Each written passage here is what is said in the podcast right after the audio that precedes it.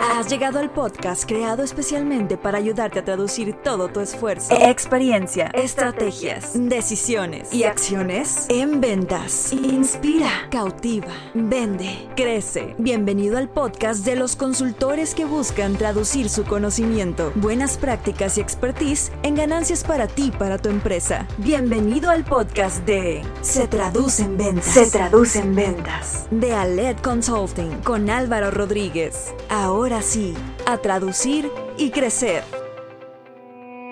Este episodio es para todos aquellos emprendedores que quieran seguir creciendo y vender más. Para tiempos difíciles, soluciones funcionales. Potencializa tus ventas y consolida tus procesos comerciales, implementando acciones medibles, eficaces y productivas. Todo esto con nuestra consultoría y mentoría comercial en Aled Consulting. Obtén experiencia, conocimiento y acompañamiento para estructurar tu proceso comercial. Descubre todo lo que podemos hacer por ti y tu empresa. Capacitamos y entrenamos equipos comerciales y gerenciales de corporativos, pymes, startups y microempresas por medio de programas de entrenamiento, mentorías comerciales y talleres enfocados a la venta, estrategia y gestión comercial. Conoce cómo podemos ayudarte a vender más y mejor. Visita www.aledconsulting.com y encuéntranos en Facebook, Instagram y LinkedIn como Aled Consulting. Aled Consulting. Inspira, cautiva, vende.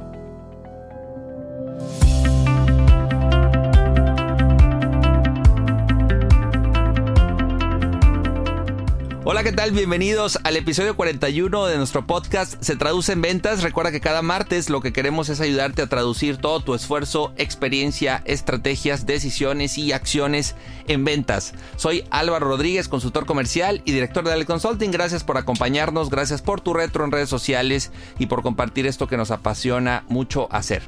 Quiero hablar hoy de emprendimiento conectado con todo lo que tiene que ver con lo comercial, con el negocio, con la mentalidad, cómo hoy lograr que si llevas seis meses, un año, año y medio, dos años, puedas crecer, puedas impulsarte y puedas lograr más y mejores ventas. Y para eso invité a un máster en el tema también, Gerardo Medrano, que él, eh, bueno, pues tengo el gusto de conocerlo porque, pues él también tiene un podcast que se llama Emprendedurismo para Adultos.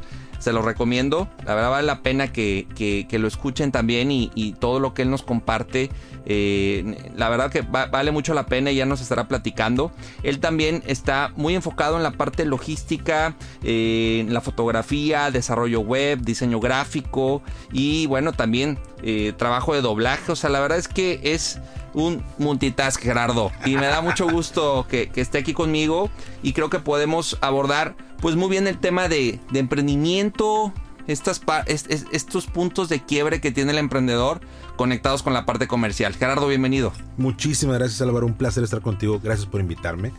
Eh, estoy muy emocionado de estar aquí y compartir con un máster de cómo llevar todo el esfuerzo de en todo lo que haces y llevarlo a hacerlo y traducirlo en ventas. Traducirlo en ventas. Es enorme eso. Te agradezco mucho. Hay mucho que te he escuchado y que te estoy aprendiendo, amigo. No, hombre, buenísimo. Entonces, gracias por la invitación. No, hombre, encantado. Encantado, Gerardo. Y pues bueno, vamos a darle al tema. Eh, creo que cuando luego hablamos de emprendimiento es muy típico que salga sí, que el alto porcentaje de las que no llegan a los dos años, ¿no? Siempre es como Sí, que ya, sí. ya de cajón, ¿no? Esa parte de, de el alto porcentaje y creo que también llevamos dos años, creo que obviamente este tema que seguimos viviendo lo ha impulsado, pero está este mucho el chip cada vez más, más frecuente, quiero emprender, quiero emprender, Claro. pero luego no sé cómo, o, o empiezo pero me diluyo, o traigo una idea pero no la aterrizo, o no quiero soltar la parte de mi trabajo, me da miedo, entonces hay muchas variables que están ahí con el emprendedor, pero quiero enfocarme mucho con el que ya, ya, ya dio el salto, Claro. ¿ok? Con el que ya brincó, con el que ya está operando, con el que ya tiene sus primeros clientes, ya toca la puerta, ya tuvo sus caídas, ya tuvo sus, sus alegrías. Vamos a enfocarnos con él, ¿te parece? Me parece excelente. Va, muy bien. A ver, Gerardo, ¿qué ves tú hoy en, en el emprendedor, en tu día a día, en, con, con- con tus pues amigos emprendedores o clientes y demás? En la parte de mentalidad, ¿cómo, cómo los ves? ¿Qué, qué ves a favor, en contra?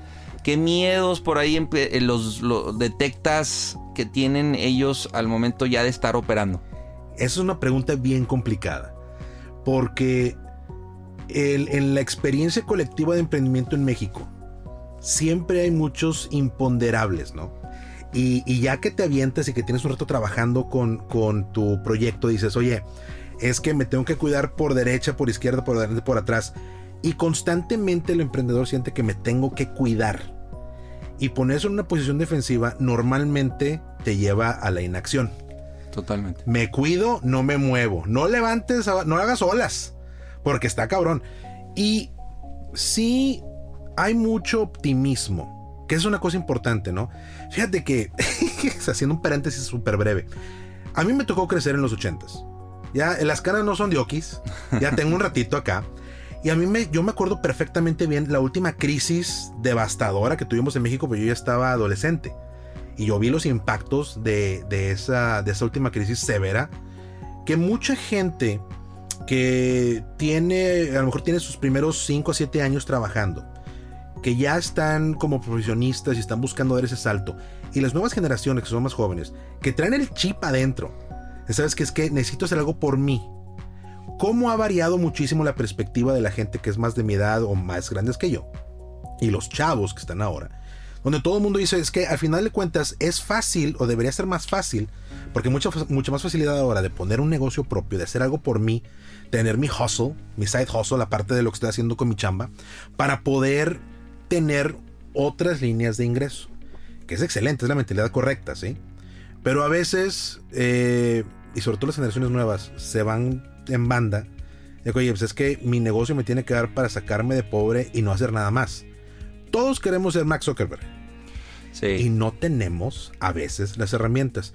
Y entonces ves esta, este balance entre una precaución correcta y un optimismo correcto, porque los que ya pasamos por crisis, que ya vimos esas crisis enormes, sabemos que de la crisis hay una buena oportunidad y usualmente el rebote en crecimiento es buenísimo. ¿sí? Y ahorita, entre factores políticos, factores económicos y la pandemia, se, se, armó un caldo hermoso de incertidumbre financiera e incertidumbre económica en general. Que si bien no es una crisis devastadora, para México hasta ahora, o para Latinoamérica, sí representa una oportunidad enorme para muchísima gente. Y la parte de los servicios ahora es el, punto focal donde todo el mundo quiere lanzar. Entonces, esa expectativa favorable de la gente que tiene más experiencia es que ahorita es cuando. Hay optimismo. Y por el otro lado, sí hay, de todos modos, sigue habiendo una gran incertidumbre. Contrastado con la gente que dice, hambre, a ver qué sale.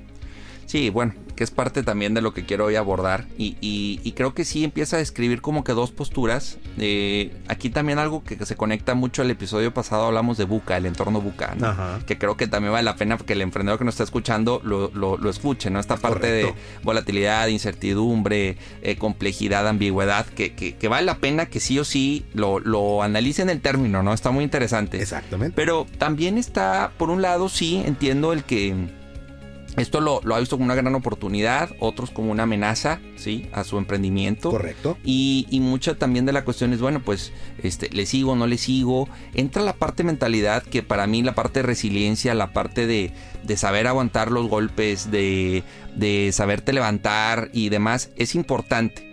Lo que no me parece es que también luego se pinta como que la mentalidad lo es todo. Y creo que sí es un elemento muy importante, claro, O sea, es, es pilar tu mentalidad, la manera en cómo abordas las cosas, las situaciones, ¿no? Que sabes, este, sobre, o sea, levantar en pocas palabras, pero no solo es con un tema de mentalidad. Y también, otra cosa, Jerry, es que los miedos, creo que en estos momentos es donde también más crecen. O sea, estas vocecitas que nos dicen, oye, ¿qué onda? ¿No estás vendiendo?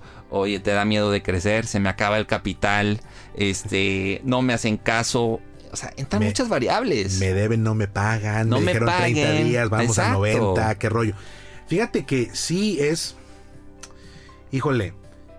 Eh, eh, es un asunto cultural. Mil por ciento. ¿Sí? Este hecho de pensar, de creer. Porque vivimos en una. Vivimos ahorita en un momento cultural muy de apariencia. ¿Sí? Entonces es muy fácil que la gente te la compre de que, oye, es que la actitud es todo. Y por ejemplo, a lo mejor me estoy zurrando de miedo. Pero yo aparento, tengo buen frente o le pongo buena cara a las cosas. Y entonces estás entre un optimismo, un optimismo bobo, un aparentarlo, fake it till you make it. que mira, toda la vida ha, estado ahí. Pero 100% estoy de acuerdo contigo. El asunto no es actitud. ¿Sí? Si bien el éxito en la vida es 90% actitud, ese 10% que queda de aptitud y de trabajo duro es indispensable. Pero te la tienes que creer. Y mucha gente no se la cree. Creo que es gente más, más de mi generación que no se la creen. A quien le, teníamos que estar vendiendo constantemente de que es que si puedes, güey, tú puedes. Eh, sí se puede. Sí, está bien porque se las tienes que vender porque vienen de tener una serie de, de experiencias donde te da para abajo, porque la economía te da para abajo, el gobierno te da para abajo, la sociedad te da para abajo. Y ahora los chavos que nunca han vivido una, una situación compleja económicamente como hasta ahora se está viviendo, no saben qué es eso. Y entonces es muy fácil ser optimista, porque hambre no hay pedo, o sea, vamos para arriba todos. Sí, son más aventados. Mucho más aventados, y eso es, lo, es la ventaja que te da el no saber, el no tener esas experiencias, ¿no?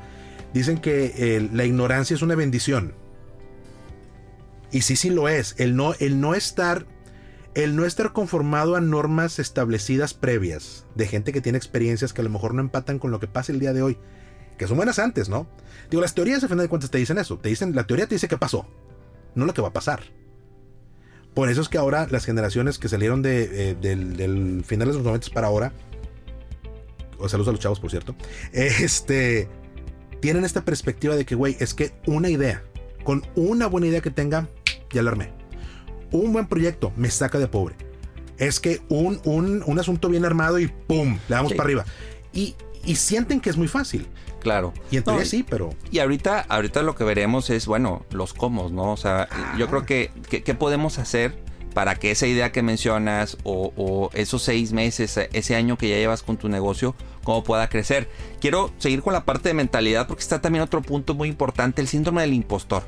Que, que, creo que cada vez este es un término que, que, toma más fuerza. Te voy a leer algo que, que investigando previo al, al, al, episodio me encantó. Una eh, es Aida Gil, ella ah, es autora sí, del sí, libro Cómo superar el síndrome del impostor. Correcto. Y dice, bueno, quienes lo sufren tienen la sensación de no estar nunca a la altura, de no ser lo suficientemente buenos, competentes o capaces, de ser impostores, un fraude y menciona, asumes que tu éxito es cuestión de suerte y nunca lo achacas a tu inteligencia, sino a factores externos o al hecho de que hayas tenido que trabajar muy duro para lograrlo.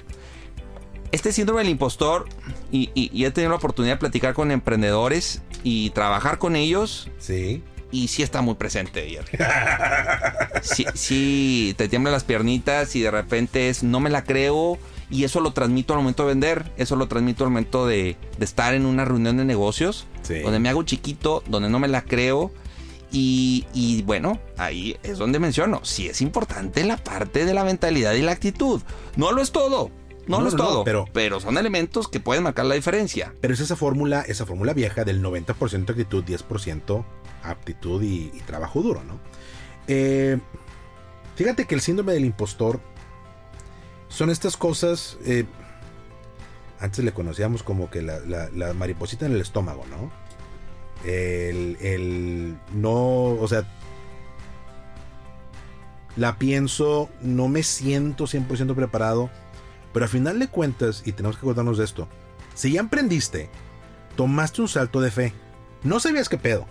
Sí, puedes tener tu plan de negocio, puedes hacer tu evaluación, a ver si realmente es rentable o no es rentable, hiciste tus números. Que es lo que todo el mundo debería hacer. Claro. Sí. Y a veces hay gente que en algún momento no lo hemos hecho. ¿Sabes qué? Chingos madre, va. Hay de las dos, hay de las dos escuelas, ¿sí? Pero si ya te arrancaste y ya estás ahí, ya dices salto de fe. No hay impostores al momento de hacer. Que esa es una de las cosas importantes que luego se nos olvida.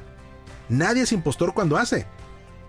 La riegas, claro, te equivocas. Porque es normal, es el, es el sí, proceso de aprender. De, ¿sí? Es lo que muchos le sacan la vuelta. Pues no, pero es que no, nadie aprende en cabeza ajena. Y es algo que decimos mucho en el podcast nosotros. Oye, nadie aprende en cabeza ajena, pero por lo menos trata de escuchar consejo, ¿sí? De alguien que ya se partió en la madre cinco mil veces, que ya te puede decir por dónde irte. ¿Sabes qué? La vas a regar tú solo porque la tienes que regar. Y es una cosa que luego se nos olvida, que a las nuevas generaciones también se les olvida. Todos aprendimos dándonos en la madre, en algo. Porque te, te gustaban los patines y cuántas veces no te diste en la madre los patines hasta que la aprendiste. ¿Te gusta andar en bicicleta? ¿Cuántas veces no te partiste en la madre en la bicicleta hasta que aprendiste? Y lo que bien se aprende nunca se olvida. me siento viejita, chingado, con todos los, con todos los dichos. Pero es que es muy cierto. Todos estos, todos estos dichos son muy ciertos. No puede haber. Deberías quitarte de encima esta idea de síndrome del impostor cuando ya estás haciendo. Porque lo vas a hacer mal. Pero de hacerlo una y otra vez. Te va a salir bien. Yo creo que aquí también es importante primero hacerse la pregunta, ¿lo tengo o no lo tengo o en qué situaciones? Primero aceptarla, hacerse consciente de eso. Claro. Y ya de ahí también empezarlo a trabajar. Hay quien puede trabajarlo con mentor, hay quien lo puede trabajar con, con aprendizaje, o sea, tal cual libros, podcasts como este, como tuyo, y en donde empiecen a, a a curtir. O sea, hay gente que la inseguridad está en que siento que no sé lo suficiente, ¿no? O que me falta saber, me falta entender cosas, ¿no? Entonces, oye, pues yo soy muy bueno, soy arquitecto, llevo cinco años con mi carrera, ya tengo un título, me da la seguridad de que soy arquitecto, pero como nunca vi ventas, entonces no me siento con el título de ventas para poder salir al campo a, vender, ¿no? Entonces, son ese tipo de barreras, ¿no? Que... E, es, es, es normal. Mira, cuando emprendes, al final del cuento, sabes lo que sabes, sabes que vas a vender, sea producto, sea un servicio, lo que sea. Y en eso eres bueno. Digo, tienes que ser bueno porque no te pones a hacerlo si no sabes cómo hacerlo, ¿verdad? Sí. El que es arquitecto, obviamente, ya tiene ¿Sabes que Yo nunca he visto un arquitecto que recién graduado diga, voy a poner mi estudio, voy a poner mi despacho. ¿sí? Usualmente es, déjame voy, aprendo con alguien más, me fogueo, que es lo normal, aprendo de alguien más. Y luego ya me pongo a hacerlo yo. ¿sí? Eh, pero al, al, momento de... Al momento de hacer, ¿sí? Tienes que estar bien consciente. Y todos tenemos que estar conscientes. Yo sé hacer lo que yo sé hacer. Yo soy bueno en una cosa. Y voy agarrando diferentes aptitudes y voy agarrando diferentes herramientas para meter en mi moral, para que el momento que llegue con un cliente, les un poquito las ventas, les un poquito la administración, les un poquito la presentación. Ahora las cosas que son, que, que son importantes, ¿no? Storytelling, diseño, porque es una parte importantísima para poder tener una buena presencia de ventas. ¿Sí? Porque ahora la venta no es una venta de convencimiento, es una venta de enamoramiento como debe ser. Sí, y, como, y, muchas otras variables que inciden en la venta. Que, hay, que hay, muchísimas cosas que vienen de la mano, pero digo, a, lo mejor no somos buenos storytellers, a lo mejor no soy bueno diseñando, tengo, tengo los ojos cruzados y dos pies izquierdos para dibujar o para hacer, o no tengo ideas. No es lo importante que sepas hacer eso. Lo importante es que sepas cómo comunicar lo que tú haces, ¿sí? Y por ahí creo que también viene mucho del tema de por qué de repente nos sentimos inadecuados luego no sabemos cómo comunicarnos. Sé qué quiero hacer. A lo mejor yo te estoy viendo como un, prospecto, como un prospecto de cliente y ya sé que ocupas. Sí, oye, es que te hace falta esto, te hace falta esto, te hace falta un teléfono nuevo, o sea, es que te hace falta un micrófono de estos, que yo te lo puedo proveer, yo te lo puedo vender porque eso me dedico. Y yo sé de eso. Pero luego no sé cómo comunicarlo bien. Y, si te das cuenta, muchas de las barreras que sentimos que tenemos, ¿sabes que es que no soy bueno vendiendo? ¿Sabes que es que no soy bueno eh, haciendo relaciones? Oye, ¿sabes que es que no soy bueno haciendo esos contactos que tienen que hacer? No soy bueno con los números. Los bots. Pues, ahorita regresamos a ese punto en particular. Pero para todo lo demás, aparte de Mastercard, todo es comunicación. Y entonces esas son de las cosas que tendríamos que ponerles atención. Si yo soy bueno en algo que voy a vender, suficientemente bueno como para decir, sabes que lo puedo vender y hay gente que me lo quiere comprar tengo que aprender a comunicar. Y ahí empieza la base de todo lo demás. Porque cuando aprendes a, aprendes a comunicar bien, o por lo menos sientas bases de cómo comunicar bien. Sí, las bases, totalmente. Ahí empiezas a desarrollar. Y entonces te olvida todo lo demás. Porque ya no eres self-conscious, ya no estás enfocado en tus propias fallas y en tus propias inhabilidades al momento de sentarte a hablar con un cliente, al momento de trabajar con otras eh, personas en la industria, al momento de colaborar con tu propio equipo de trabajo porque ya te puedes comunicar bien, empiezas a poner atención a la parte de la comunicación. Sí, de acuerdo contigo, fíjate, si está esta parte y, resumiendo el punto de mentalidad y el síndrome, el síndrome del impostor, lo de los miedos y demás, o sea, si no te la crees, si tienes miedo a crecer, a no vender, a que se te acabe el capital, a fracasar o a este entorno buca que hoy tenemos, creo que ahí entra esta parte eh, que para mí es fundamental. Cuando yo detecto eso en alguien, eh, en un emprendedor, es entra para mí el plan de negocios. O sea, el plan de negocios para mí es, es algo que puede ser tu salvavidas al momento que te lanzas a, este salto de fe que dices. Exactamente. El salvavidas para mí es el plan de negocios. Que a lo mejor en algún punto ese salvavidas ya lo sueltas un poquito o se convierte en otra cosa, ya es en una lancha, ¿no? o ya es un, ya, ya todo sí. Claro. Pero el plan de negocios, eh, que es algo que por muchos años se mencionaba casi como un must, muchos, las nuevas generaciones lo han ido soltando. Pero para mí es el necesitas una base, una estructura, algo que te dé pauta en la parte ideológica de la empresa, en la parte del entorno, en la parte financiera, en la parte de ventas, una ruta. Una ruta de, a ver, esto es lo que dice mi manual inicial. Es para mí de las primeras este, logros que tiene un emprendedor. Y si lleva seis años, un año, dos años, no lo has hecho, vale la pena que lo hagan, Jerry. No, claro, por supuesto habla, ahorita te decía, en la parte de la comunicación, para poder comunicar bien necesitas tener una base de qué decir, ¿sí? Si no tienes ni idea de cómo comunicar y, quieres abrir la boca, ¿sí? Y no sabes qué decir, pues como actor bien entrenado, tú los ves en la tele, pues esa gente no se imagina, no, está ni ideando qué decir en el momento que lo están haciendo, ¿no? Es improvisación y son otros shows. Pero solamente te regresa el script. Y el plan de negocios es el script que necesitas, ¿sí? Tienes toda la razón. y gente, ponle atención Álvaro, porque te está dando, te está dando una solución al 95% de las broncas que vas a tener en tus primeros 5 años. Tu plan de negocio tiene que estar bien estructurado. Primero porque te vas a enfocar a qué decir, cómo hablo acerca de mi empresa, cómo hablo acerca de mi proyecto. Ah, pues mira, aquí está. Lo pensé, me senté, lo revisé y empecé a ver las diferentes dimensiones del proyecto y empecé a hacer mi plan de negocios. Yo me acuerdo que el plan de negocios, el resumen ejecutivo, plan de negocios y plan de negocio ejecutivo de, cuando a mí me enseñaron, cabrón. ¿sí? sí, sí, Era una meresota como de 100 páginas. Porque tienes que incluir todos los. Tienes que ajustar tus justificaciones de cómo llegaste a tus puntos de, de equilibrio y cómo pensabas manejar el crecimiento para poder tener un rendimiento sobre tu inversión. Eran cosas enormes. Claro, yo soy yo lo vi en la universidad y si me preguntas cuánto veces lo he aplicado, lo he aplicado una vez y no esa versión. ¿sí? Sí, bueno. Hay muchas cosas que influyen y, y, las nuevas generaciones dicen, no, es que yo no quiero nada rígido, yo necesito algo fluido. Pero ahí te va, el plan, el plan de negocios es no es algo que haces y guardas en el cajón. es. Es un documento vivo, es un documento que evoluciona. Tiene que ser. Es un documento que te parca una guía, una pauta sobre los temas que tú definiste a un inicio. Claro que va cambiando el negocio, va cambiando el arquetipo de cliente posiblemente que pusiste, eh, va cambiando la parte financiera, ¿no? O sea, puede, ir evolucionando, pero es, es algo que para mí, o sea, de las cosas, si hoy quiero que te lleves algo, tú, quien me está escuchando es y está emprendiendo, ponle ojo a un plan de negocios, al modelo Canvas, que también es una, una herramienta que complementa muy bien el plan de negocio. Que de hecho es el plan de negocio que yo le sugeriría a todo mundo empezar a familiarizarse y desarrollar tu plan de negocio en base a la metodología Canva. Porque al final de cuanto, como tú bien dices, el plan de negocio es, es lo que eres tú, es en papel lo que estás vendiendo. ¿Sí? Eh, es tu reflejo en papel de ti como emprendedor y tu, proyecto, ¿sí? Sí. Obviamente tú no eres unidimensional, no somos personajes de libros.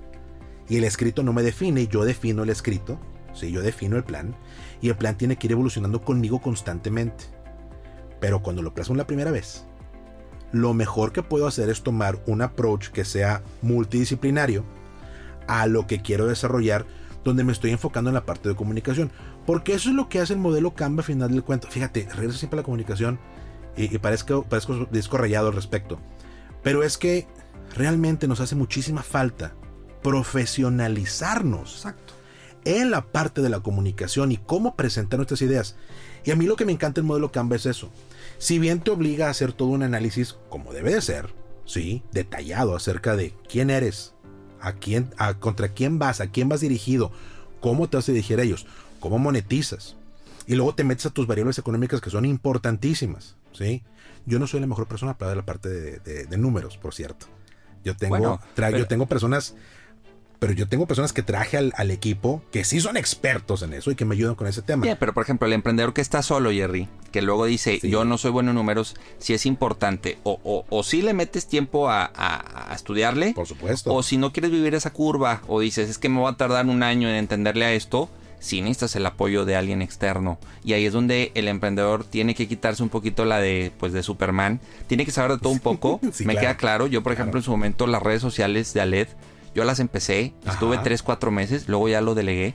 ¿Sí? Pero yo quería conocerlo, ¿no? En la parte de los números igual. Pero por eso entra el plan de negocio, porque sabes algo, Jerry, ahí te das cuenta cuando lo haces en qué área no eres fuerte. Y si no eres fuerte, por ejemplo, en finanzas, es un foco rojo que si tú no le pones ahí, este, No, pues es, es un stop.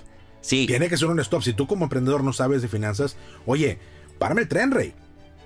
Porque, y, y- ¿qué es lo que te decía? Yo a lo mejor no soy, y yo me reconozco, yo hice mi, yo hice mi plan de negocio y me di cuenta de que chingado. De, de números no sé tanto como debería. Mi educación formal nunca me proveyó de las herramientas para poder hacer un análisis certero de la parte económica, porque mi background no es de negocios, mi background es de relaciones internacionales. sí, ¿sí? Pero cuando me di cuenta, si fueron a ver, párame el tren, tengo que traer a alguien que sí sepa de esto. Obviamente, como tú dices, yo tuve que aprender. Y la recomendación que siempre le hago a todo mundo, ¿sí? y a toda la gente que nos escucha, tienes que aprender. Porque si tú no aprendes de lo que estás hablando, cualquiera te da la píldora. sí. Sí, el plan de negocios es la primera gran prueba para un emprendedor. Insisto, si alguien se lanzó al ruedo y dice Álvaro, porque también me han dicho, Álvaro, a mí me ha ido muy bien, no he hecho un plan de negocios, me lancé hacia el ruedo y me está yendo bien, perfecto. bueno. Pero cuando estás creciendo, cuando quieres otra sucursal, cuando quieres franquicia, cuando quieres más clientes, entra una palabra clave que mencionaste hace rato que es la de profesionalizar. Correctísimo. Ya no ser empírico ni parecer como el novato. Y ahora sí verte profesional. ¿Sí? Que esa parte, para mí, un plan de negocios empieza a darle rumbo a la empresa Sí. y a marcar un, un- a corto, mediano plazo, por lo pronto, para dónde vamos, qué queremos, ¿sí? Y obviamente el emprendedor, para mí, el, el que tenga un plan de negocio así, le, le empieza a, a dar fuerza, le empieza a dar más estructura y obviamente es, es la base de su crecimiento. Tan, tan sencillo como esto, ¿eh? y te lo digo por experiencia propia. Tener un plan de negocios te ayuda a armar un equipo de trabajo bien disciplinado. Y suena que ahora que estamos diciendo que el plan de negocios es como que la panacea que todo lo puede. Y sí, sí lo es. Sí, o sea, es una guía, es una ruta, ¿no? O sea, al final cuando invitas a alguien a tu a, a- a A tu trabajar empre- a contigo. trabajar contigo, tal cual, este, le puedes mostrar ciertas eh, etapas o ciertas partes de tu, tu modelo de negocio, de tu plan de negocio también, o sea, no. Por supuesto. Sí, No, o sea, no, es- no. no- no- no abres, no abres los libros, ¿verdad? Pero, Sí, pero te ayuda a ti a entender cómo tienes que empezar a educar al resto del equipo a trabajar dentro de la visión que tienes de negocio. Y si eres empírico, y sabes que pues me la estoy aventando de mi ronco pecho y les voy armando como voy, ¿sí? Das una visión que a lo mejor no es la que realmente quieres lograr, es lo que te estás pensando en ese momento. Pero si no te sientas, analizas y ves para dónde quieres ir y armas tu plan bien hecho, no le puedes explicar a la gente que va a trabajar contigo cuáles son tus objetivos a lograr desde su área de trabajo. Porque siempre es importante que toda la gente que, colabora contigo, independientemente del área en que colaboren, tienen que saber cómo lo que hacen suma al proyecto general. Y si tú no tienes el mapa completo de a dónde quieres ir y cómo las diferentes partes van a sumar a ese proyecto, de repente empiezas a decir barbaridades. O empiezas a contratar gente como si fueran este, asistentes de centro comercial, Sí, ¿no? O no tienes claro tu estructura de costos, ¿no? Eh, vale, y y- y no tienes claro este, cuánto estás ganando, cuáles son tus canales, tus recursos clave, tus socios clave, todo esto que te va mandando el, te va marcando el modelo, el modelo Canvas, ¿no? Pero creo que también Jerry y la contraparte, porque también tenemos que ser muy claros con eso, es hay quien me dice, bueno, ¿quién puede decir? Pero es que yo ya quiero arrancar, yo ya renuncié porque yo ya, mi sueño era esto. Está bien, está bien, ok. O sea, sin prisa, pero sin pausa, como se dice. Sí, sí, está claro, bien, claro. adelante.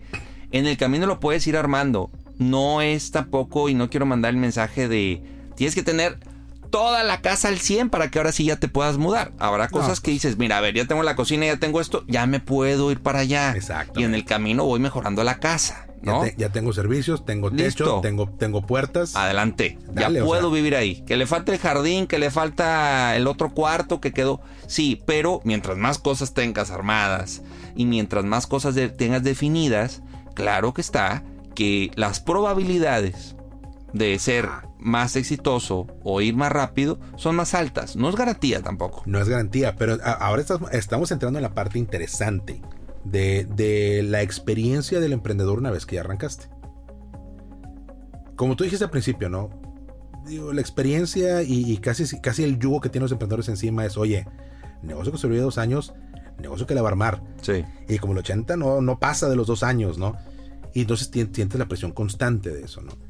Al final del cuento, emprender, lo mismo que tomar un trabajo, ¿sí? Lo mismo que aplicar para un, para un puesto más alto, más responsabilidad dentro de una organización.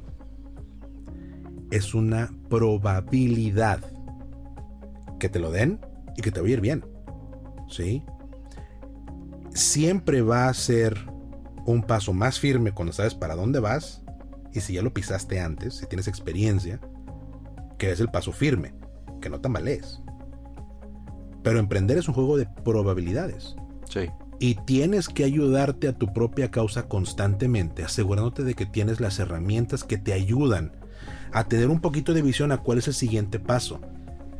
Digo, depende de ti, de la actitud y qué tan fuerte, qué tan fuerte vayas para que des el paso correcto y avances para el siguiente, para el crecimiento de tu proyecto, ¿sí? Sí. Pero es probabilidad. Eh, para que la probabilidad mejore, hay que ver qué estoy haciendo. Y por eso es importante tener bien claro a quién le vendes, bien claro cómo le vendes, bien claro cómo llegas con esa persona.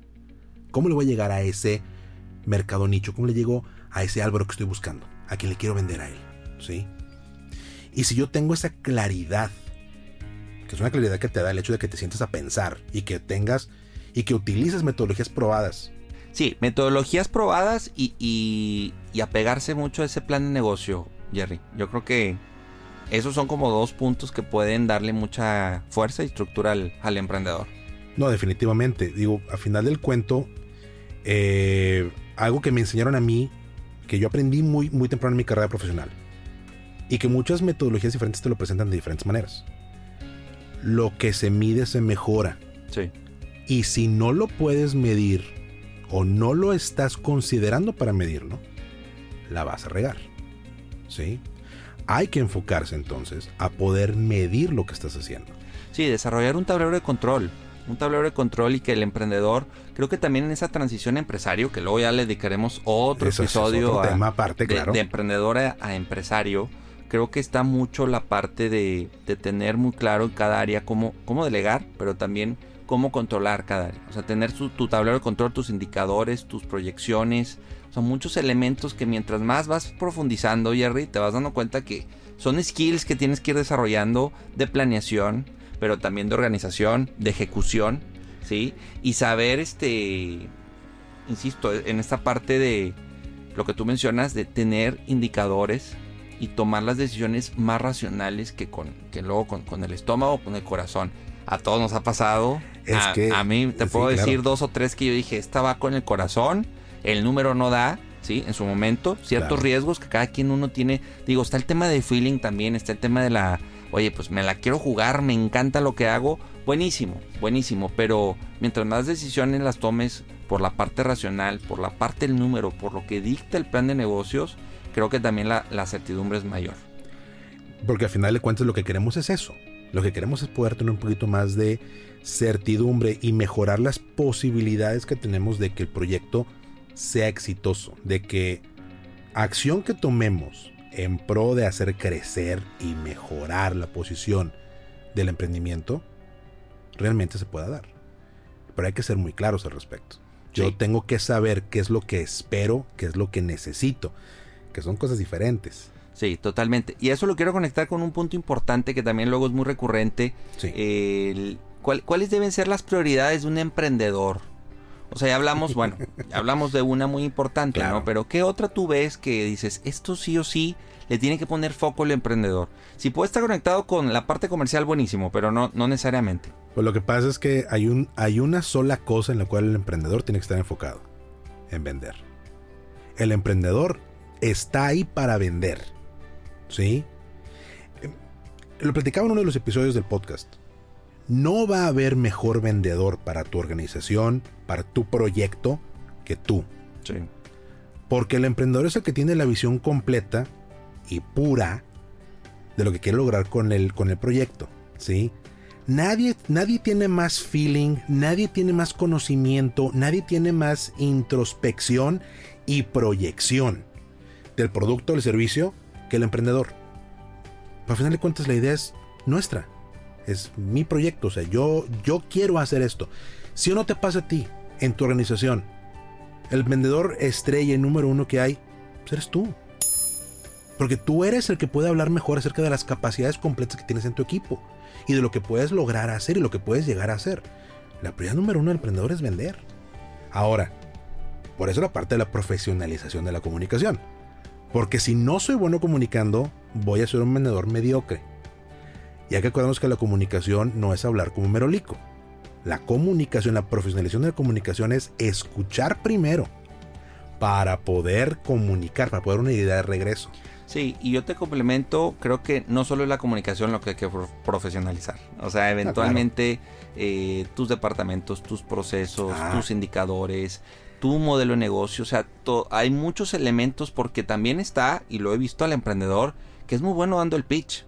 Es buenísimo vendiendo, pero ¿Mm? no trae este no trae, la estructura eh, no trae lo, la, proyección en, en, otro tipo de temas Jerry entonces Creo que aquí es, es clave la prioridad. Entiendo lo, importante que es comunicar y que pues al principio quien va a creer en ti eres tú mismo, ¿no? O sea, Porque el mundo no, te, no te hace, el mundo no, no te conoce, no sabe de ti, te es este el derecho de piso es, está cañón, ¿no? O sea, cuesta, pues, cuesta, pero ahí es donde insisto en que el emprendedor tiene también que testar, validar, evolucionar su modelo de negocio, o sea, que tanto lo que en el plan de negocio, que ahora sí ya lo puse en la teoría, ya en la ejecución ¿Qué onda? ¿Funciona o no funciona? ¿No? Esa es otra prioridad. Eh, lo que pasa es que, y, por eso simplifico muchísimo lo que estoy diciendo, porque si bien eh, la prioridad del emprendedor es asegurarse de que el proyecto corra y que todas las partes que se mueven con el proyecto estén atendidas, ya sea en la producción de, ese producto que llevas, que quieres, este, que quieres vender, en la planeación de nuevas formas de, captar materia prima o procesos o maquinaria que te ayude a hacer más eficiente tu costo por unidad para poder ofrecer, ofrecer un mejor eh, price point en el mercado o tener un mejor margen de utilidad. O al final de cuentas, el, proceso interno que tienes que hacer para dar un mejor servicio si tu empresa de servicios. ¿sí? Eso, obviamente, todos esos tejes y manejes del proyecto son del emprendedor. ¿sí? Pero a veces el emprendedor se queda corto con todos sus procesos internos, porque no los puede llevar de frente al consumidor al que le quiere llegar. Y si bien yo ya hice mi análisis o estoy haciendo mi análisis de a quién le voy a llegar, porque apenas estoy, apenas me acabo de meter a ver qué es Canva y apenas estoy, revisando a ver para dónde voy. Lo importante de todo esto es que tengas un punto de partida y tu responsabilidad principal. La responsabilidad principal del emprendedor es asegurarse de que el el, pitch de ventas esté ahí y que se pueda replicar. Porque entonces empezamos a hablar de la profesionalización de, los demás partes, de las demás partes de la empresa y del proyecto. Y no puedes profesionalizar el resto si primero no puedes hacer que alguien más tome la batuta de la venta por ti. Que esté bien capacitado para poder dar el pitch como tú lo das. A lo mejor, a lo mejor el pitch de mi negocio yo lo voy a dar mejor que todos los demás porque a mí se me ocurren mil tonterías. Lo que quieras, ¿no? A lo mejor yo tengo un insight más eh, incisivo en lo que el cliente puede necesitar y cómo lo compagino yo con la serie de remedios que le puedo ofrecer al cliente en mi parte de servicios. ¿Sí? Y yo no voy a esperar que la persona que venga conmigo a vender tenga esa misma capacidad de, de análisis y de empate entre oportunidades y, servicios que puedo hacer. Lo ideal es desarrollar esa habilidad también. Se, desarrolla efectivamente. desarrollarla. Y si yo puedo desarrollar eso primero, y es lo primero que desarrollo, entonces ya me puedo meter a profesionalizar el resto de las actividades que tengo adentro. Pero todo eso se, lleva con procesos. Que es el otro detonante que te da el plan de negocios. El plan de negocios, si bien te da el, el mapa y la ruta para que tu negocio empiece a levantar, ¿sí? para dónde tengo que llegar, a quién le tengo que llegar, cómo le tengo que llegar, qué le voy a vender, cómo se lo voy a vender, cómo lo voy a producir, cómo lo voy a cobrar, cuánto me va a costar. ¿Sí? Todo el breakdown completo. Me dice también cuáles son los procesos que debo tener yo internamente, porque ahí es donde haces el, el documento vivo. Sí. ¿Sí? Si yo ya tengo, aquí, aquí está mi plan de negocio, ya lo tengo muy bonito, lo tengo armado, tengo mis números, tengo todo, ya sé para dónde voy, cuál es el mercado meta, cómo se ve, cómo el, el, el buyer persona. ¿Sí? Ya sé con quién voy. Ahora, internamente, ¿qué tengo que hacer para conservarlo? ¿Qué tengo que hacer para que los proyectos internos y mis departamentos internos y mis procesos internos para poder vender el producto, producirlo y venderlo, adquirirlo, traerlo y venderlo, desarrollar el servicio y prestarlo? ¿Sí? Ahí es donde yo empiezo a desarrollar los procesos internos, los SOPs, Claro. para No, poder... Y a, y a la par de eso, fíjate que también yo lo que creo que, que algo que le da mucha fuerza al emprendedor, Jerry, Ujú. eh, eh, y, y también creo que es una prioridad. Eh, hablas tú de vender, perfecto, listo, pues sí, sí, vender. Pero también tener el caso de éxito y empezar, obviamente, a tomar fuerza de, oye, bueno, yo ya trabajé con tres, con cuatro, con cinco, nos fue bien, y aquí está la evidencia, y aquí está el testimonio. Eso. Sí, para mí es el, el que tengas tus casos de éxito y que tengas muy claro también, conectado con lo que mencionas, que lo que ya en la operación, en la ejecución, te está doliendo, tienes que tener muy claro, no negarlo. Muchas veces, oye, no, todo va muy bien. No, a ver, No, no es ¿dónde están tus fugas? Sí, claro. tus focos rojos, en dónde te estás quedando corto y cómo resolverlo. Si lo vas a delegar, si va a ser con un externo, si va a ser con un mentor, si vas a ser tú. ¿sí? O sea, ya está ahí la, la- la gotita. Sí, esa sí, esa está, gotera se puede hacer recascada. Entonces, aguas. O sea, eso Sí, es súper importante. Yo digo, aquí está cuál vivencia. Y yo cuando dije, esto no, o sea, aquí no estoy siendo, no estoy dando el kilo, ¿cómo lo voy a resolver? Exacto. ¿sí? Y entra la parte, obviamente, oye, bueno, presupuestos, y oye, pues si hay, o, o, pues tengo que invertir, oye, que si los pasivos, oye, que si, o sea, también... ¿Cómo, eh, cómo equilibro? Exactamente. Equilibrar. ¿Cómo, cómo equilibro la responsabilidad de hoy contra el- el- el- la prospección de crecimiento futuro? Sí, ¿Sí? Y, y, bueno, eh, te quiero comentar esto, que es, es, si bien ahorita estuve defendiendo el punto de por qué el emprendedor, su principal enfoque tiene que ser vender y su prioridad principal tiene que ser desarrollar un buen proceso y formato de ventas, Sí. donde no dependa del emprendedor la venta, sino que puedas preparar a otra gente eventualmente. eventualmente, Sí. claro. El, el- el resto del proceso y el resto de, del desarrollo de los eh, procesos estándares dentro de la organización son su segunda prioridad importante. Porque algo que se nos olvida, que es una distinción importantísima entre emprendedor y empresario. El emprendedor es autoempleado siempre que tenga que dedicarle el 100% de su tiempo para que las cosas pasen. Y el empresario es la persona que se encarga de, de- de dirigir los recursos de la organización para que las cosas sucedan. Sí, No- ya desde la parte estratégica. No me requiere a mí para que funcione. Sí. Si yo no estoy ahí, si yo arranco hoy y yo no estoy ahí para atenderlo, pues nadie vende. Pues que vende soy yo, o el que tiene que vender soy yo, ¿sí? O que tiene que detonar esa venta, ese proceso soy yo. Y si no estoy ahí, pues nadie, nadie se para a vender. Y si nadie se para a vender, pues cierra la cortina porque no tenemos nada que hacer, ¿sí?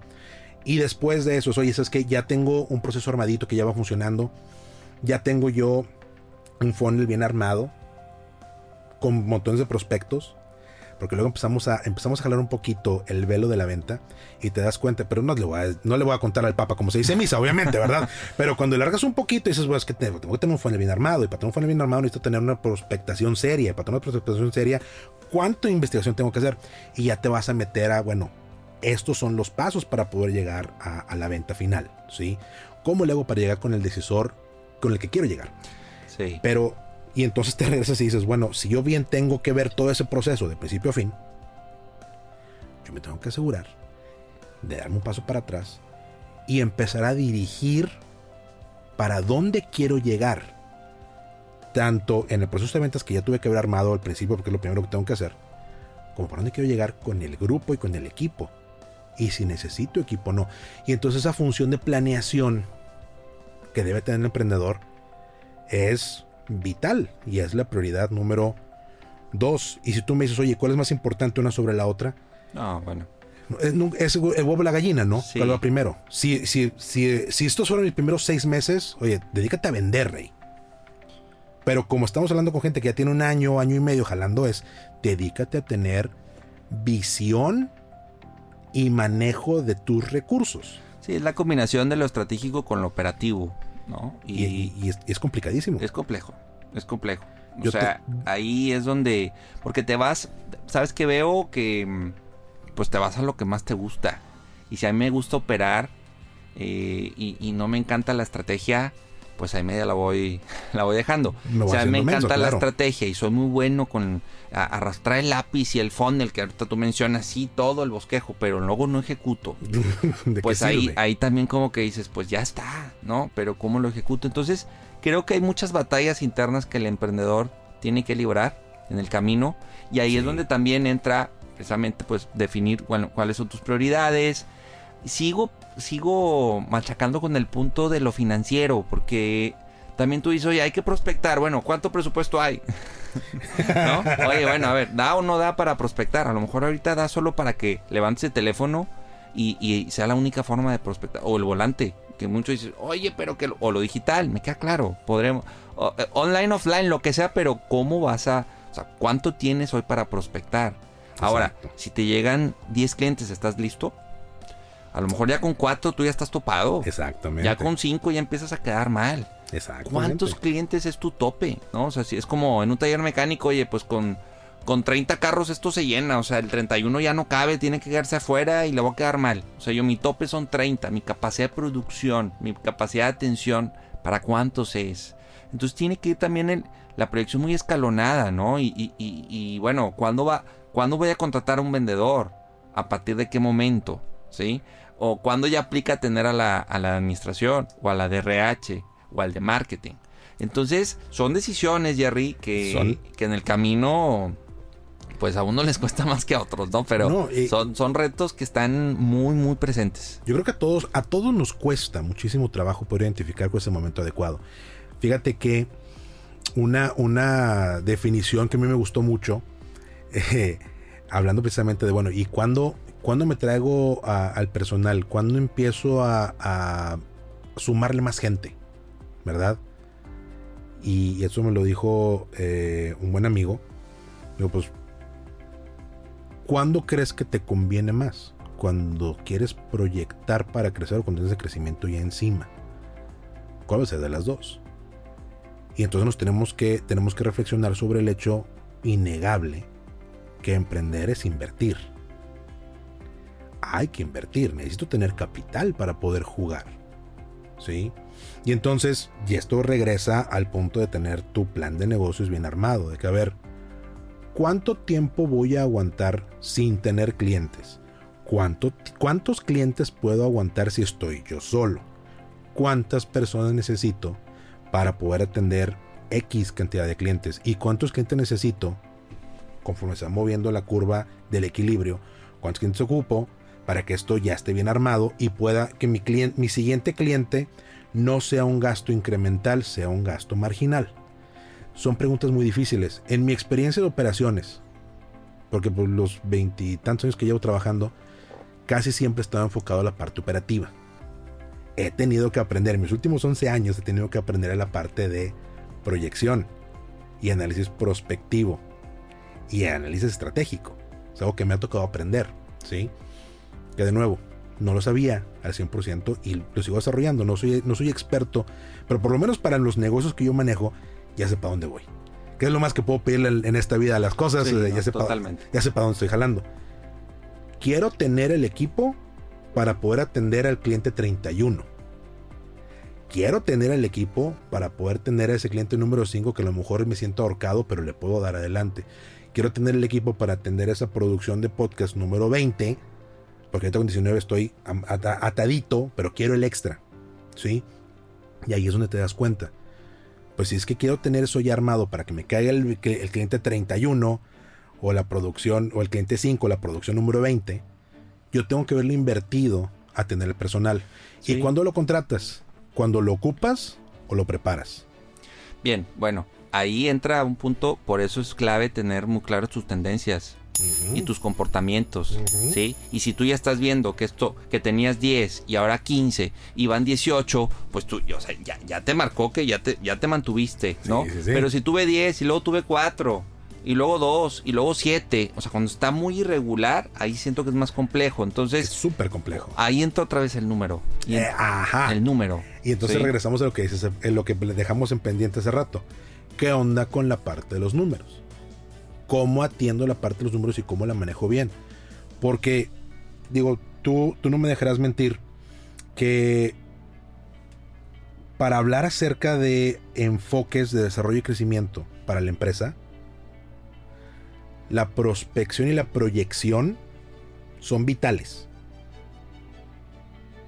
pero yo tengo que estar muy atento a la tendencia y en cuánto tiempo me toma capacitar a una persona nueva para, el, para la parte que necesito que haga.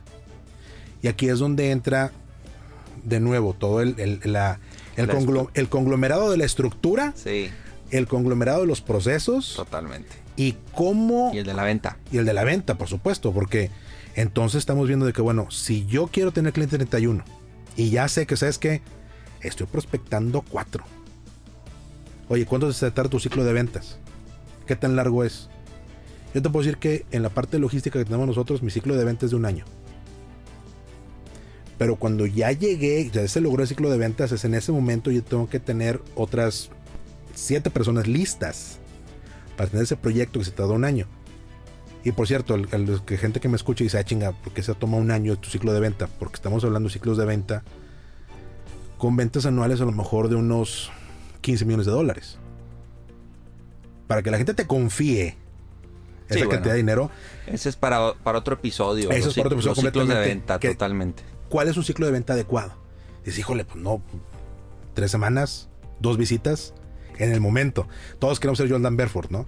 Y en el momento que te vendo, ahí me dijiste que sí, vente, vamos, y vámonos y le damos. Así no pasa realmente. La venta es mucha persecución y mucha preparación. Pero dices, oye, si yo ya sé que mi ciclo de venta se ve así, me toma tanto tiempo. Históricamente, un cliente nuevo me lo captura en tres semanas. Ah, bueno, si yo ya estoy viendo que estoy más o menos topado en mis recursos y ya tengo proyectos que a lo mejor puedo cerrar en tres semanas, hoy tengo que estar preparando a la gente que me ayudará a sacar esos proyectos adelante. Sí, tener el happy problem. Tener el happy problem Pues, y, es- sí. y- y prevenirlo, ¿no? En la medida de lo posible y decir, bueno, va. O sea, ¿qué te dice también la, la tendencia? No solo el número, de lo que has vivido, ¿no? Y si es el primero, bueno, lo vas a contratar tú, te vas a apoyar también con una agencia. Se siente Ese feeling, es ¿verdad? otro, Que- otro, otro punto. Que es el otro tema. Se sienta que es mucho gut feeling. Se siente mucho que es eh, moneda al aire y a ver qué sale. Y no lo es. Nunca lo es. Sí. Ahora, lo que mencionabas de capital, digo, na- ahí también, es que creo que, bueno, Eh. podemos armar cinco episodios, ¿no? De esto. Sí, pero creo que también, ahorita decías, oye, se, se necesita capital, que ahí también para muchos es el freno. Y dicen, oye, bueno, este, pues es que ¿Con si, me espero a tener todos los famosos seis meses de mi ingreso, ya, bueno, ahora sí me lanzo. También ahí es donde también el emprendedor es clave que tenga muy claro que no solo es el- un banco la solución, No. ¿no? podemos dedicarle otro episodio para hablar de las 4, 5, 6 fuentes de financiamiento, ¿no? Que tú puedes hoy también tener a la mano. Me queda claro que, y lo hemos vivido con emprendedores, con algunos sí se presta que con el tema del banco se pueda, o sea, que con, oye, pues ya por tu Sí. historial y demás, o apaláncate como persona física con tus tarjetas de crédito y demás, pero también no es lo mismo el emprendedor que, que necesita medio millón para emprender, al que necesita 100 solamente, Claro. o al que necesita un millón o millones, ¿ok? O los que Entonces llegan no y podemos dicen- generalizar. Mi proyecto es de 10 millones y yo ocupo, me ocupo que me invierten 10 millones de dólares. Sí, ahí ya son otras variables. Hay, hay muchas, hay muchas variables que inciden definitivamente. Sí. Pero todas, todas, todas, todas requieren un plan de negocio. Sí, Sí, sí, no, claro. Te digo, para que me escuches, Juan. No, y más si alguien va a invertir en ti. O sea, Exactamente. si vas a ir con un, este, tal cual, eh, con Amigos, estos- el, el plan de amigos y familiares. Sí, exacto. Definitivamente, porque casi todos en su momento llegamos a pensar, bueno, ¿quién me puede echar la mano? Déjame hablo con mis hermanos, hablo con mis papás, hablo con mis tíos. Todo el mundo tenemos un tío de dinero. Entonces, Sí, bueno. son las cosas que dices, oye, es que es una fuente, pues siempre puedo pedirle ayuda a la familia. Bemoles, como en Sí. todo, ¿no? Pros y contras, como en todo. Pero al final de cuentas, eh, la adquisición de capital, la adquisición de capital y la, y la evaluación de cuánto capital ocupo, sí, yo te recomiendo que si tu expertise no es en la parte financiera, Te acerques con te acerques con un financiero para que te valide tu modelo, a ver si es cierto. ¿Sí? Y, y si bien, como decíamos al principio, hay que ser optimistas y el optimismo bobo no es lo que ocupamos, pero si ocupamos una buena cantidad de optimismo para poder dar ese salto, tampoco hay que cegarnos a decir, es que mira, como dicen las escrituras, ¿verdad? A Dios rogando con el mazo dando. Sí, sí hay mucho de eso. Esa es la base principal de todo negocio que yo conozco, ¿sí? Pero también hay que ser realistas e inteligentes. Realmente, ¿cuánta lana voy a tener que quemar antes de que esto funcione bien? ¿Y cuánto tiempo me va a tardar en que me paguen mi primer producto y mi primer servicio para poder reinvertir? De acuerdo contigo. De acuerdo contigo. Ahora, Jerry, básicos comerciales. Esto, esto también para mí es como. Yo, yo traigo cuatro, así como que muy claros. Igual me, vas complementando. O sea, a ver, ya tengo un año, seis meses, cuatro meses. Vamos a hablar de los. ¿no? Lo, primero que debes tener ahí en ese momento. ¿Qué sí o sí de básico comercial debes de tener? ¿A, los seis meses o al año? Sí, pitch. Ah, pues, claro. Sí o sí. sí pero. El pitch, pero obviamente. Refinado. Este, no, a ver, el pitch en, no solo de manera oral. No, no, no. Ok. Tienes que tener tu presentación bien armada. Ese es el segundo punto. Tienes que tener. Tu presentación de ventas. Tiene que estar. Y, y, tema diseño, eh, colores, tu manual de. Tu manual de identidad. De identidad es clave también, ¿no? Y ahorita regresamos a ese punto porque la parte del diseño cuando ya tienes, cuando ya tienes tu tiempo con tu, con tu organización, con tu empresa, con tu proyecto ya armado, el diseño se convierte en una parte focal de qué es lo que estás haciendo. Pero ahorita te, ahorita regreso con ese punto contigo. Bien. Pitch, sí. Pero no el mismo pitch que tienes cuando ibas a arrancar. Porque ahora sí ya tienes casos de éxito, ya tienes testimoniales, porque después de un año ya tienes clientes. Y si todo va bien. que ir evolucionando. Si todo va bien, tienes clientes satisfechos. ¿Verdad? Entonces hay que involucrarlos en el pitch. Entonces tiene que ser un pitch ya más, más consistente, más armadito. Pitch, presentación. Claro.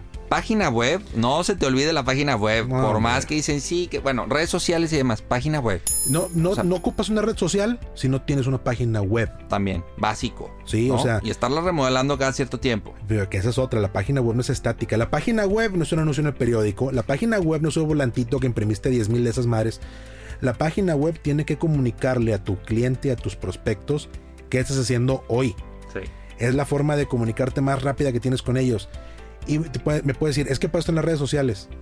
Sí, pero la red social es una parte de mercadotecnia, es, es la vía en la que llega tu mensaje. Sí. Te tienen que ir a ver. Pues es como si quieres comprar un carro y dices, ah, es que yo quiero comprarle un carro a, a mi compadre Juanse y vas a ver dónde tienen los carros y los tienen en el patio de su casa. Digo, sí. no te da confianza. Sí, o sea, eso es como básico de básicos. Sí, las redes sociales me queda claro, pero no te olvides de tu página web. y la otra es networking. Para mí esto es básico, que el emprendedor esté ampliando eh, su círculo de confort y, su mercado cálido, que son los amigos de la carrera y todo. Está bien, en algún punto te da. A todos nos da el inicio, el empujón o incluso te contratan. Claro. Pero tienes que estar viendo cómo conocer a gente nueva y que, y que pueda acercarte, ¿no? Eh, y que puedas tú presentar precisamente ese pitch, esa presentación, esa página web, el networking. Para mí son los cuatro básicos que un emprendedor tiene que estar desarrollando continuamente para crecer, Jerry. Y yo te, yo te agregaría a ese la educación continua. Sí, buenísimo. Sí, porque la educación continua te da la capacidad de hacer las preguntas adecuadas o por lo menos estar buscando a, la gente correcta. ¿Sí? Porque eso es que ya, ya sé que vendo, ya sé cómo lo vendo, ya tengo dónde se ve, dónde me puedes ver qué es lo que estoy haciendo. Pues ah, te presento las historias del día a día, cómo trabajamos, quiénes somos. El discurso se empata con, con la visión. Sí que es la manera en que las redes sociales tienen que integrar con tu plan de negocio a final de cuentas. Tus redes sociales son la voz de tu, de tu razón de ser, que es tu visión de negocio, ¿sí? No tu misión, pero tu misión es, otra cosa, eso es para ti. La visión de lo que quieres ser el negocio, esa es la voz que vas a comunicar a través de tus redes sociales. Estamos hablando de marketing, es otra cosa diferente. Pero aparte de eso, tienes que tener educación continua. Porque para poder ampliar tu círculo de influencia, para poder ampliar tu capacidad de networking, tienes que saber más de ti, de tu negocio y de tu industria de lo que sabes hoy. Y cuando hablamos de educación continua, no necesariamente estamos hablando de que ah, me compro revistas y me compro Forbes y el economista estoy leyendo esa madre. Importantísimo, por cierto. Sí. ¿sí? Sí, sí, Pero no solamente eso, es me acerco a otros, eh, me acerco a asociaciones, me acerco a grupos de trabajo o me acerco con otras personas de la industria y empiezo a colaborar con gente de mi industria o de, de industrias asociadas. Y empiezo a aprender de eso también. Porque eso es muy importante. Porque no me acuerdo dónde, ahorita no me acuerdo la, la referencia completa. Pero todo negocio tiene que tener un plan de salida.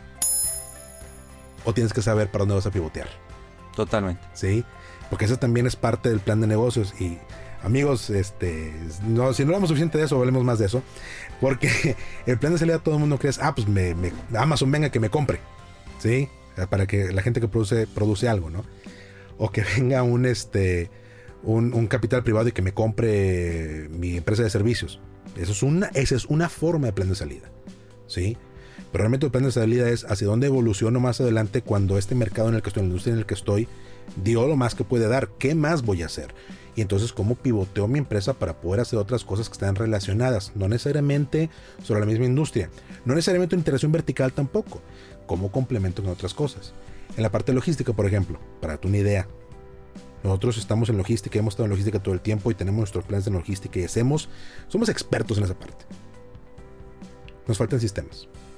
No hay suficientes sistemas afuera que atiendan la parte logística y sobre todo hechos en México. Creo que te los cuento con una mano. ¿Qué hicimos? Hoy necesitamos algo que nos ayude a nosotros en nuestro proceso interno mejor, pero no hay nada que lo pueda empatar. Y para la gente que me quiere vender SAP, neta señores, SAP es a toda dar, es una herramienta muy buena pero me quieres vender un Lamborghini. Cuando yo lo que necesito es un bocho. Sí. Sí.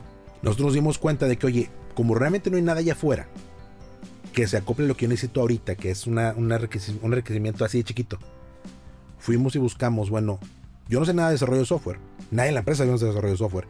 Nos juntamos con alguien que sabía mucho, que nos recomendaron para trabajar con ellos y nos ayudaron a desarrollar un pedazo de software para nosotros. Y vimos, ¿sabes qué? Vamos a ocupar más de esto porque tenemos que seguir creciendo. Ah, bueno, nos fuimos con otra empresa con un poquito más de posibilidades y trabajamos con ellos un rato. Aprendimos las bases de cómo trabajar proyectos de software.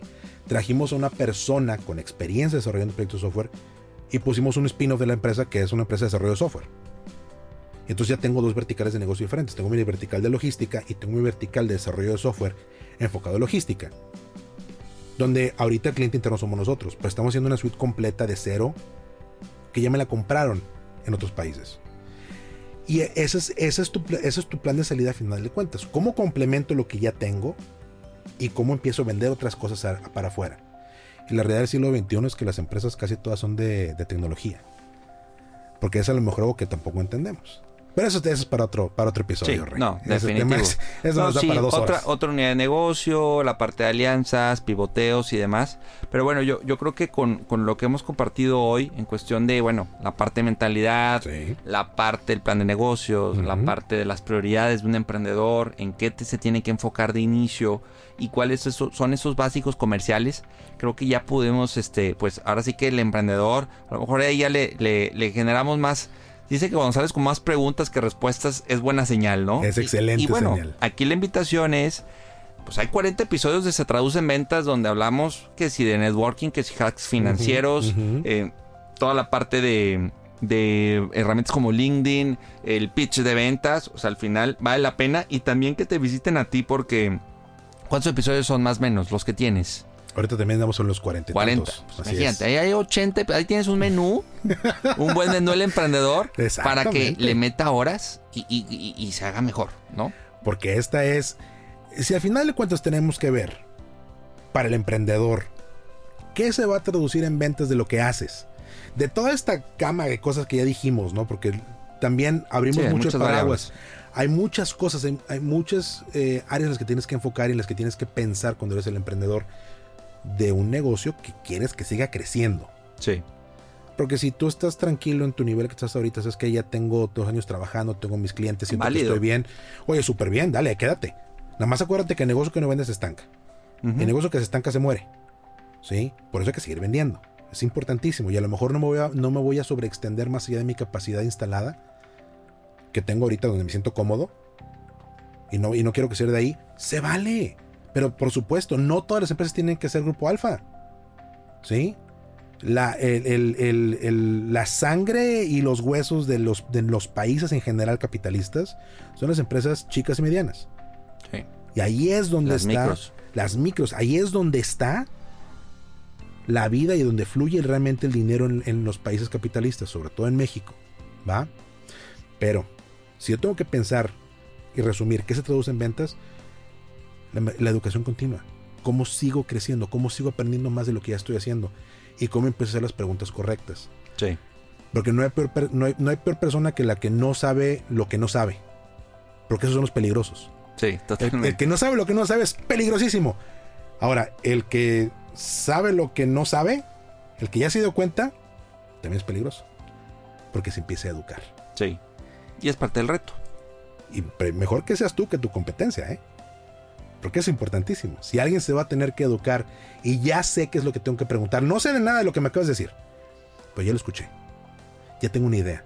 Oye, voy a investigarla. Porque te aseguro que tu competencia o sabe más que tú o sabe menos que tú, pero si escuchó lo mismo que escuchó aquí hoy contigo y escucha tu podcast constantemente y que escucha los episodios que tenemos en el podcast y ya empieza a preguntarse diferentes cosas, te van a ganar el mercado, rey. ¿Quién va primero? Bien. Ojo. Buenísimo. Jerry, ¿dónde te encontramos? Pues en mi casa preferentemente, pero cuando no estoy en, redes. en redes sociales. Nos encuentran en arroba emprendedurismo MX en todas las redes sociales. Ahí estamos. El podcast, obviamente todos los que consuman sus podcasts, ahí nos van a encontrar como emprendedurismo para adultos. A las órdenes, hay muchas cosas que podemos platicar, pero sobre todo muchas cosas que todavía faltan de, aprender. Muy bien, Jerry. Pues encantado de tenerte aquí. Yo creo que sí da para una, una segunda parte. Armaremos ya otro episodio en su momento para continuar con estos puntos que, que creo que el emprendedor requiere escuchar, entender, masticar, procesar y vivir. ¿Ok? Te agradezco mucho tiempo. Muchísimas gracias por invitarme, un placer. Un placer estar contigo y hablar con la gente que te sigue, te escucha. Muchísimas gracias y cuando guste estamos a tus órdenes. Perfecto. Jerry, muchísimas gracias y bueno, pues a ti gracias por escucharnos. Te invito a que te suscribas, que nos dejes tu reseña en Apple Podcast y en nuestras redes sociales estamos en Instagram y en Facebook como Se Traduce en Ventas y Aled Consulting. Recuerda que si quieres conocer más lo que hacemos en Aled, mándame un correo a alvaro.aledconsulting.com. Te invito a que nos escuches en un próximo episodio de Se Traduce en Ventas. Yo soy Álvaro Rodríguez y recuerda, inspira, cautiva, vende. Hasta la próxima. Episodio traducido. Acabas de terminar un capítulo más de Se Traduce en Ventas con Álvaro Rodríguez. Esta es una producción de Aled Consulting con Inspiral México. Síguenos en Instagram como arroba y visita www.aledconsulting.com.